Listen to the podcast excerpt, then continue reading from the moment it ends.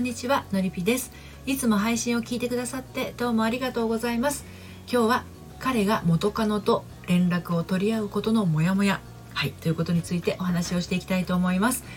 私はこのスタンド FM では聞くセラピーを配信したりコラムやメルマガでは読むセラピーをお届けしたり恋愛や結婚など心のご相談を個別にお受けしたり30代女性の恋と愛と人生を応援しているものです。はい。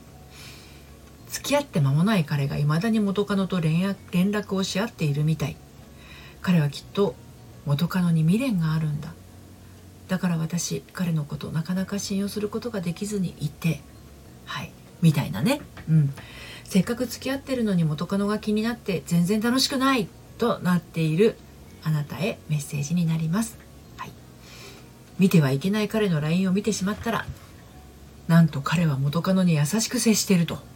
はい。LINE は見てはいけませんね彼のね。はい。私は彼に疑いの眼差しを向けてしまい彼にはどうして信じられないのと言われてしまうと。そりゃそうですよね、うん、だけどどうやって信じたらいいの？元カノと連絡を取るってことが私にとってどんなに苦しいことがことなのか彼は分かってくれない。彼は私にもっと甘れ甘えたり頼ったりしてほしいって言うけれど私はなかなかできない。だから彼は甘え上手な元カノと連絡を取っているのかもしれない。うーん私はやっぱりダメなのかもしれないって。どんどん自分の妄想が膨らんで自分で自分を苦しめていっているあなた。はい。今日も5つに分けてお話をしていきますね。はい。1つ目が元カノの存在は一生消えません。2つ目が彼が彼の元カノが気にならなくなる方法。はい。そして最後に選ばれし者として。はい、こんな感じで進めていこうと思うんですけど、今日の内容は私の公式サイトのコラムでも綴っています。読んでみたいなというあなたは概要欄のリンクから読んでみてください。では早速1つ目の元カノの存在は一生消えませんという、はい、こちらについてお話をしていきますけれど、元カノが気になる人、元カノが気にならない人、どちらだったとしてもですね、元カノの存在って永遠です。はい。でもね、元カノへの思いが永遠ってわけではないんです。はい、ただなぜか元カノの存在を知ってしまうといろんな思いが湧いてしまうんですよね。元カノより可愛いかどうか元カノよりスタイルがいいかどうか元カノより料理が上手かどうか元カノより性格がいいかどうか元カノより彼と相性がいいかどうか。はい。あのねもうね比較はやめませんかね。うん。それね終わってる恋だからこその元カノなんですよね。ライバルでも何でもないんですよ、うん、ただですよ。元カノとあなたの彼が連絡を取り合うその意味は何なのでしょうか、うん、これちょっと肝心ですよね。女性のね妄想はおすすめしないけれど女性の直感ってね割と当たったりもするんですよね。つまり元カノと連絡を取っていたとしてもあなたが不安になったりしないのなら堂々としているんだったら元カノのことなんて気にならないのなら全然問題ないんです。うん、過去お付き合いしていた元カノと別れた後は友達になれる彼だっているでしょうからね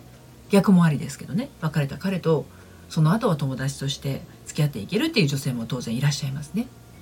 で問題なのは彼が元カノと連絡を取ることであなたが不安になったり自己否定に走ったり元カノのことが気になって仕方がないってなると今現在お付き合いしている彼とあ ごめんなさい。あなたの関係性に影響が出過ぎてしまうんです。つまりお付き合いが楽しくなくなってしまうということなんですよ。これが問題なんです。で2つ目の元カノの間違えました。彼の元カノが気にならなくなる方法についてお話し進めていきますけれど彼の元カノが気になってしまうあなたへ彼の元カノが気にならなくなる方法があるとしたらですねそれはね彼のことを信頼できるかどうかにかかってきます。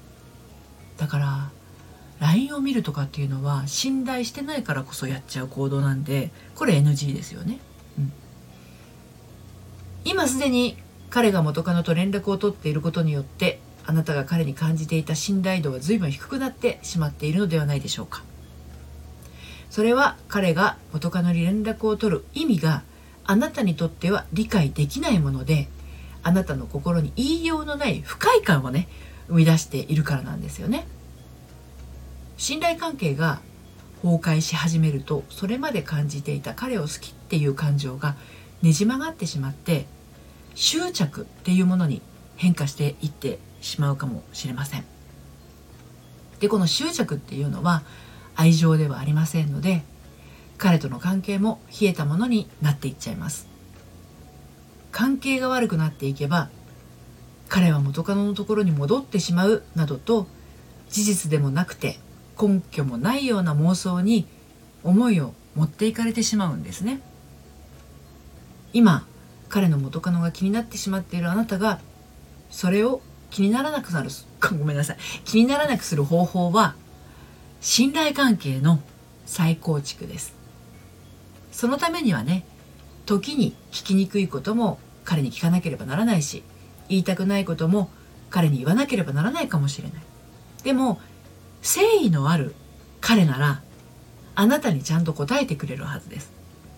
何より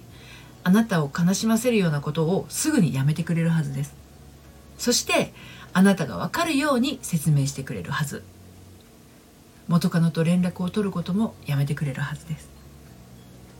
で最後に選ばれし者としてということをお話しして締めくくっていきたいと思うんですけど今現在お付き合いしているのはあなたです。今カノであるあなたですね。だからもっと正々堂々と彼とお付き合いしたらいいんです。過去の亡霊のような元カノに怯えることなく幸せな毎日を過ごしたらいいんです。選ばれたことにもっと誇りを持っていいんです。それでも私はきっと捨てられて彼は元カノを選ぶというような思いにとらわれてしまうのだとしたら果たしてそういう彼をあなたは選びますかね？今付き合っている彼女を捨てて元カノを選ぶ。今付き合っている彼女を悲しませて元カノと連絡を取る。今付き合ってる彼女にちゃんと説明もしないで元カノに良い顔を見せる。あなたが彼に感じている現実を見てそれでもあなたは彼を選びますかっていうことなんです。だから彼を選ぶなら元カノのことは気にしないくらい堂々とする。私を悲しませる彼なんて嫌だって言うんだったら自分を大事にすることを選んで彼と別れる。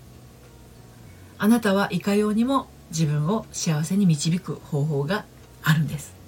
はい、今日は彼が元カノと連絡を取り合うことのモヤモヤということについてお話をしてきました。ね、醜い嫉妬の感情に振り回されたり愛が執着に変わってしまいそうになっているようでしたら一度お話をお聞かせください。必ず突破口はあると思います。私へのご相談はこの配信の概要欄から受付をしています。また毎週金曜日に発行している私のメルマガでは恋愛や結婚のお話だけではなくてあなたが心伸びやかに生きていくための秘密もお届けしています。バックナンバーが読めないメルマガなので気になったら登録してみてください。こちらもこの配信の概要欄からご登録いただけます。